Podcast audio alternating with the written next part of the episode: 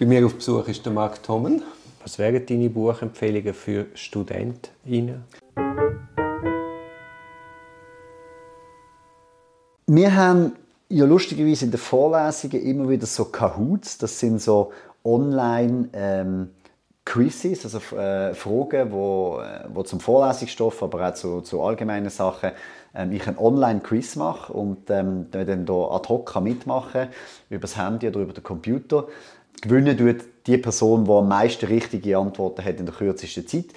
Und diesen Gewinnerinnen und Gewinnern denen schenke ich eigentlich immer, oder fast immer bis jetzt, habe ich ihnen ähm, Bücher von Ferdinand von Schirach geschenkt. Also so Schuld und, und Verbrechen sind so die Hauptrenner äh, und das habe ich natürlich mit, mit, äh, äh, ja, mit programmatischen Gedanken im Hinterkopf gemacht. Ich meine, du, du kennst die Bücher auch, oder? Er ist ein Strafverteidiger, der einfach, wo einfach ein begnadeter äh, Geschichtenerzähler ist. Also man merkt an seinen Büchern an, also ich gehe davon aus, die sind, die sind ähnlich aufgebaut wie seine Plädoyers im Gericht, oder? wo er einfach, einfach erzählt, wie eine Eskalationssituation. Oder? Meine, Im Strafrecht haben wir es mit, mit menschlichen Dramen, viel mit menschlichen Dramen zu tun, mit, mit Extremen, mit Eskalationssituationen, ähm, wo man, wo man kann ich sage jetzt staatsanwaltschaftlich oder rein auf den, auf den Moment vom Akt selber anschauen oder man kann sie auf dem Zeitstrahl anschauen, man kann schauen, wie ist es so weit gekommen, wie hätte das können passieren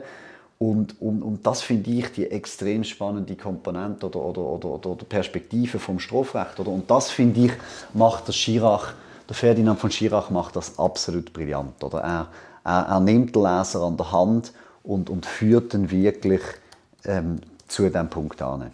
Beim Ferdinand von Schirach ist es ja so, dass er der Enkel ist von einem NS-Jugendreichsführer. Mhm. Oder mhm. Reichsjugendführer. Der mhm. hat Baldur von Schirach geheißen. Ja, genau. ich glaube, das thematisiert er auch irgendwo mal in seinem Werk. Oder ich habe auf jeden Fall mal gehört darüber reden, glaube ich, irgendwie so. Ich habe auf jeden Fall gerade letztens äh, auf, auf, YouTube ein, ein, Interview mit ihm geschaut. Mhm. mhm. Und dort wird er gefragt, würdest du als Strafverteidiger deinen Großvater vertreten. Mhm. In den Nürnberger Prozess. Der war dort auch angeklagt. Wegen Verbrechen gegen die Menschlichkeit. Also ich glaube, da gibt es da gibt's, glaub, zwei Antworten auf das. Das eine ist, man sollte seinen Großvater nicht vertreten. Oder? Also, ähm, äh, im, in der persönlichen, familiären Beziehung ist das sicher problematisch. Aber wenn man das einmal ausblendet, also wenn man das mal unter der Hypothese macht, dass er quasi einfach als Strafverteidiger mit der Frage konfrontiert gewesen wäre, über irgendeinen von diesen Anklagten aus dem NS-Regime in Nürnberg vertreten hat. Also, ich weiß nicht, wie, es dir geht, Turi, aber, aber also meine Meinung ist, wenn du als Strafverteidiger die, die Frage mit Nein beantwortest, dann kannst du eigentlich aufhören. Das muss eigentlich im Grundsatz möglich sein, irgendjemanden zu vertreten, oder? Ich glaube auch, dass das quasi Quintessenz von unserem Job ist. Aber mhm. da gibt es ja ganz viele verschiedene Meinungen. Also wir sind sehr oft mit dieser Frage konfrontiert. Oder könntest du dir vorstellen, der und der Kinderschänder, Mörder, was weiß ich was, ähm, zu vertreten? Oder? Ich meine, es kann sein, dass, dass es persönlich nicht gibt, oder? dass man irgendwie mit, mit, mit so jemandem nicht zu Rand kommt. Das, das, das kann ein Grund sein, warum man es nicht macht, aber dass man es prinzipiell nicht macht, oder? das ist, glaube ich, schon problematisch. Ja, vor allem die Frage geht völlig von einer falschen Prämisse aus. Da mhm. gehst du davon aus, dass du schon weißt, er ist der Täter. Aber wenn du als mhm. Strafverteidiger in mhm. Zelle kommst, ja. dann weißt du das einfach noch nicht. Und wer bin ich denn, um den mhm. vorzuverurteilen? Ja. Ja. Und welche Schublade langst du nicht an? Mhm. Weißt, auch ein Vergewaltiger, grauenhaftes Verbrechen, wenn es dann passiert ist. Mhm. Aber wenn er nicht ein Vergewaltiger ist und ja. zu Unrecht verurteilt wird, mhm. dann tut man einem begangenen Verbrechen nochmal ein Verbrechen hinzufügen. Ja. Also ich finde es sehr schwierig, wenn man so Schubladen macht und sagt, Sexualdelikt mache ich mhm. nicht und äh, Nazis lange ich auch nicht an mhm. und und mhm. und. Also mhm. wo... Ja, dann wird es irgendwann mal lang. Ja, ja stimmt. Wird was, was, hat, was hat der Ferdinand von Schirach in diesem Interview gesagt? Weißt du es noch? Ich glaube, er hat sich bezogen auf den von Weizsäcker, mhm. wo sein Vater oder Großvater, ich bin es mhm. nicht mehr ganz zusammen vertreten, hätte. Okay. Also er hätte nicht als Hauptverteidiger mhm. vertreten, ist mhm. aber Teil vom Verteidigerteam. Okay. Und er hat gesagt, er würde das oder Hätte das auch gemacht? Hätte das genau so machen okay, Also eigentlich die gleiche Antwort, wie du mhm. machst. Mhm. Nicht direkte Vertretung, mhm. weil sehr nah, ist ja der Großvater, aber doch wollen wissen, was wie wo passiert ist und wollen im Beistehen. Mhm. Jetzt Buchempfehlungen für Anwälte. Hm. Akzeptierst, äh, akzeptierst auch Podcasts? Ja, kann ich auch sagen. ähm, also ich, ich, bin, ein, ich bin ein riesen Fan von, ähm, vom, vom äh, WNYC-Podcast ähm, More Perfect. Mhm. Ich weiß nicht, ob du den...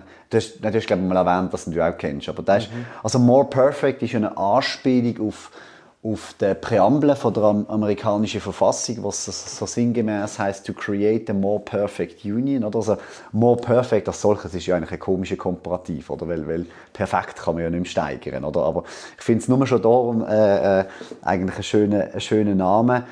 Ähm, aber Hast du Erfolg zum Einsteigen? Also ich empfehle eigentlich immer die Folge, die heißt Political Thicket. Und Thicket heißt ja äh, so, so, etwas wie Dickicht, oder? Und ähm, es wird dort das Bild zeichnet vom, vom edlen Hirsch, oder? Vom, vom Zwölfender, wo quasi da durch, durch ähm, äh, übers Feld äh, stolziert und sich dann irgendwann entscheidet, quasi ins Dickicht, ins Gestrüpp äh, vom Wald sich hineinzubegeben, von dem, das Political Ticket, also das politische Dickicht, oder? Ähm, und dann dort gefangen bleibt und nie mehr rauskommt, oder? Und, und die Frage, die sich dort gestellt hat, oder am Anfang von dem Podcast, die finde ich mega spannend. Sie haben, sie haben Supreme Court Justices gefragt, was ist der wichtigste Fall vom 21. Äh, nein, vom 20. Jahrhundert, das ist glaube ich vom 20. Vom Jahrhundert. 20. Ja. ja, vom 20. Und wir alle würden irgendwie erwarten, Roe vs. Wade oder, oder, oder, ähm, oder äh, Brown vs. Board of Education oder, oder so etwas. Aber das ist alles nichts. Und es war in so einem ganz, ganz unbekannten Fall. Gewesen. Baker v. Carr hat er geheißen. Und es ist um ein Redistricting äh, gegangen. Also es ist um, eine, um eine Etwas, das wieder hochaktuell ist. Es ist total aktuell, aber es ist tatsächlich einfach um die, um die Political Doctrine Question gegangen. Also um die Frage, sollen sollen Gericht politische Fragen entscheiden, ja oder nein. Und bis dahin, bis Baker v. Carr, hat eigentlich Doktrin gelten, dass man sagt, Gericht halten sich, halten sich raus von halten sich das von, von, von, von politischen Entscheidungen, die keine politischen Entscheidungen fällen.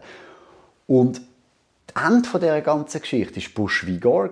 Oder? Also, weil sie weil sie damals entschieden haben, dass sie sich eben in das politische Dickicht hineinbegeben und politische äh, Fragen entscheiden, haben sie dann ähm, im, im, im Gefolge von dem, äh, von dem Präsidialwahlkampf, ich glaube 2001 ist es gewesen, Bush versus Gore, haben sie schlussendlich müssen einen Präsidentschaftswahlkampf ähm, entscheiden und, und das der Podcast... Mich, das habe ich schon oft gefragt. Mhm. Wie würde die Welt heute aussehen, wenn der Al Gore gewonnen hätte? Anstatt der Bush.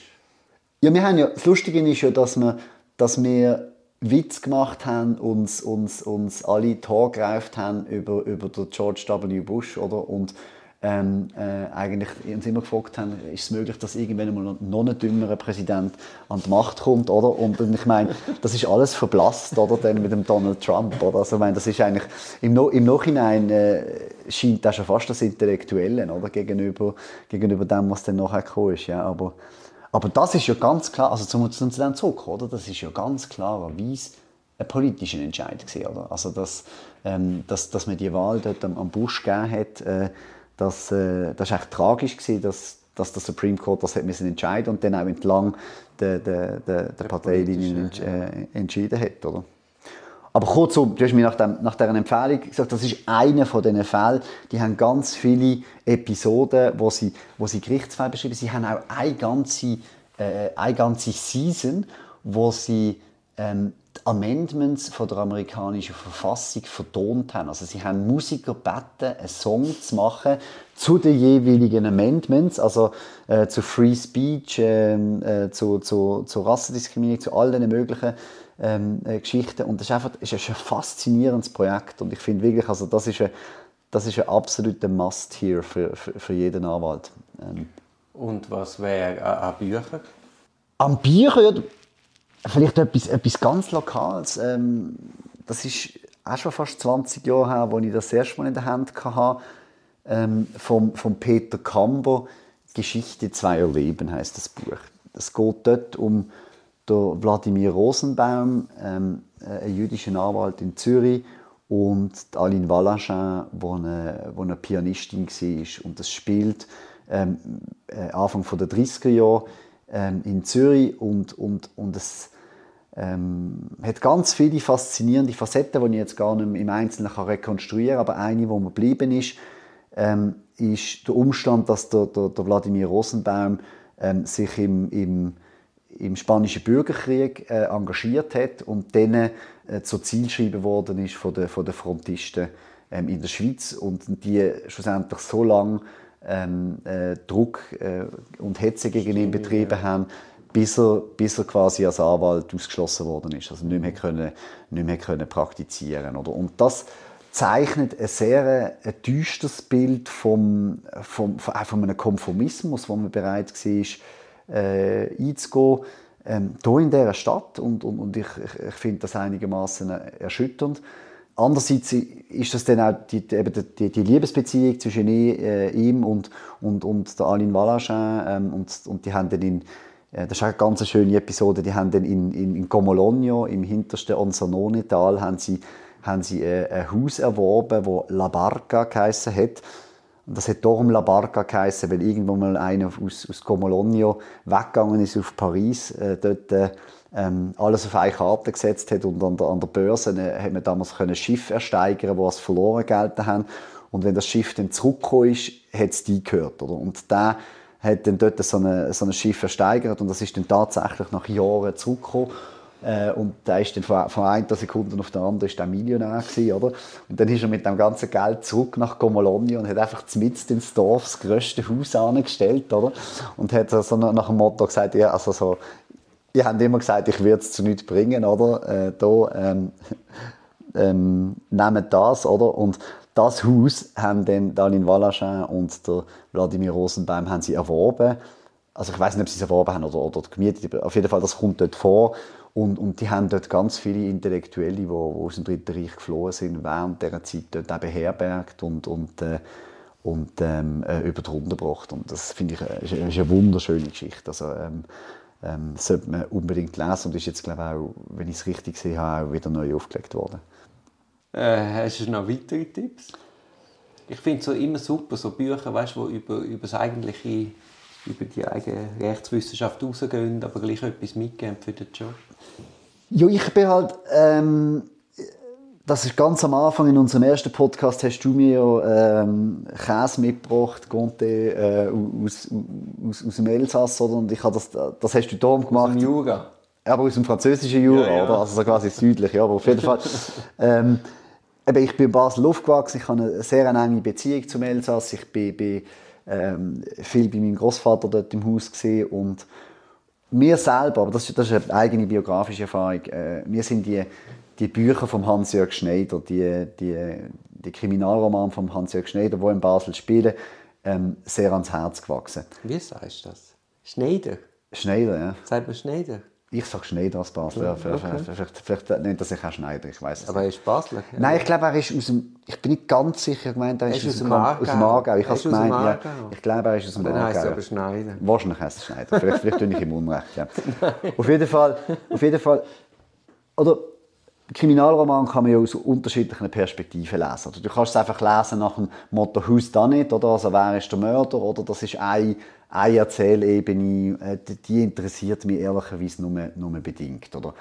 Aber, aber was er eben beschreibt in diesen Geschichten, ist eben die Sommerhitze äh, in Basel und äh, das Eintauchen in Rhein, wo du nach einem heißen Tag gehst, dort schwimmen, du hörst Kieselsteine ähm, auf, dem, auf dem Grund vom Rhein, wie sie rascheln, wenn du dort die Arbeit treiben lässt, ähm, wie du dann rausgehst und ins Elsass rausfährst und dort ähm, in einer Beiz äh, äh, Käse und Wein trinkst. Oder? Das Lebensgefühl ähm, bringt einem extrem nach, das spricht mich extrem an und, und zugleich geht er auch diesen Figuren, also er schafft es wirklich Figuren zu kreieren, wo, wo, wo, viel Fleisch am Knochen haben und die einem sehr nachgehen. Auch der Hunkler oder, ist sehr eine ambivalente äh, Figur mit cholerischer Seite, mit verrückter Seite, mit, mit trauriger Seite, ähm, mit, mit eigenständiger Seite. Ähm, ich finde, das geht weit, weit über einen eigentlichen Kriminalroman aus und, und, und, und ist, ist, ist Literatur, die mich, die mich persönlich sehr berührt. aber das äh, mag vielleicht auch einfach, einfach von, meine, durch, sich durch meine Herkunft erklären. Oder? Ich finde es eben lustig, es gibt ja ganz viele Anwälte, die Krimi verrückt sind. Mhm. Mir ist es wie zu viel. Das stimmt. Äh, also darum, darum habe ich ein bisschen zögern, das, hier vorzuschlagen, weil es ist, ähm, ich find, mir ist es zu viel ganze Zeit äh, Krimis lesen. Das mache, ich auch nicht. Ich suche, ich suche ganz andere äh, Belletristik, eben, wo, wo, wo, komplett andere Themen äh, behandeln, Reisethemen behandeln, vielleicht politische Themen behandeln oder, oder Kunst oder was auch immer. Ähm, ähm, aber, aber in dem Fall vom, vom Hans-Jörg Schneider ähm, äh, hat, mich, hat mich das einfach persönlich berührt. Ja. Ist ja immer dann auch noch schwierig, welches Buch spricht einem an. Mhm. Weißt, äh, ich weiß nicht, ob du das auch hast. So, ich bestelle ziemlich alles, was mich mhm. irgendwie gerade mhm. anspricht. Und dann hast du so irgendeine Bucherwand, die wächst und wächst. Und dann bist du wieder mal, brauchst wieder ein Buch, dann stehst du an mhm. und dann greifst du es und hast mhm. es und weißt, das ist genau das Richtige für den Moment. Genau, und wenn du dann auch noch Zeit hast dazu, oder zum, zum, zum wieder mal lesen, dann, äh, dann sind das ja eigentlich die, die raren Momente des Glücks. Oder? Wenn du... Ja, auf jeden Fall. Hast du weitere Tipps? Eben, du hast ja gefragt nach Büchern für Anwälte. Ähm, das kann auch für Staatsanwälte oder Richter. Für Staatsanwälte oder Richter. Also ein Buch, wo, wo ich kürzlich drauf gestoßen bin, einfach weil, weil, äh, weil der Autor ähm, eingeladen worden ist ähm, in Zürich an, die Fakultät um, zum einen Vortrag zu halten. Ähm, der, vom Sands heißt er. Ähm, der hat ähm, äh, East-West Street ähm, on the Origins of Genocide and Crimes Against Humanity ähm, geschrieben. Klingt schwer, ja. Äh, es ist tatsächlich schwer. Also ich glaube, er, ähm, er ist selber, glaube, wenn ich es richtig in Erinnerung habe, auch ein Public International Lawyer. Ich glaube, er ist sogar am, am, am, am Drafting-Prozess beteiligt vom, vom Römerstatut, wenn ich es richtig in Erinnerung habe.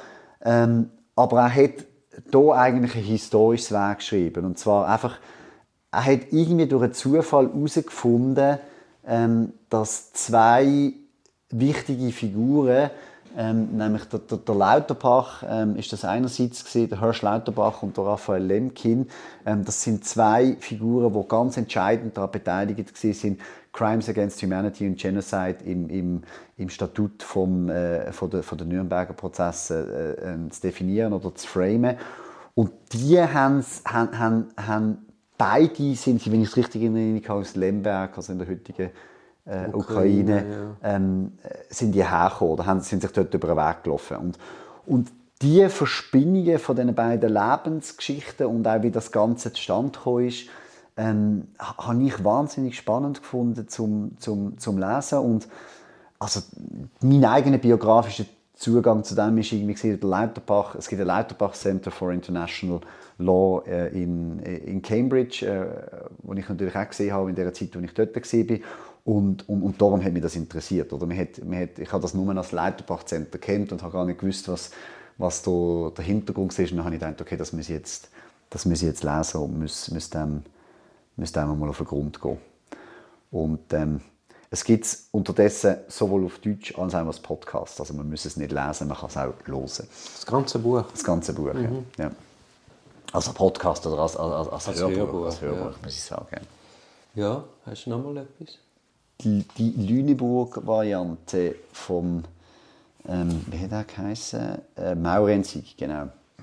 Ähm, das ist ein Buch, wo Schach mit, also Fiktion im Schach mit Realität äh, verknüpft ähm, und quasi äh, eigentlich das alte Diktum, dass Schach der brutalste Sport ist, äh, äh, quasi äh, in, in, in die Realität überträgt. Das hat der Kasparov gesagt. Hat das der Kasparov ja. gesagt? Okay, das, ähm, das habe ich, hab ich, hab ich gar nicht so in Erinnerung. Schach ist der gewalttätigste Sport, den es gibt.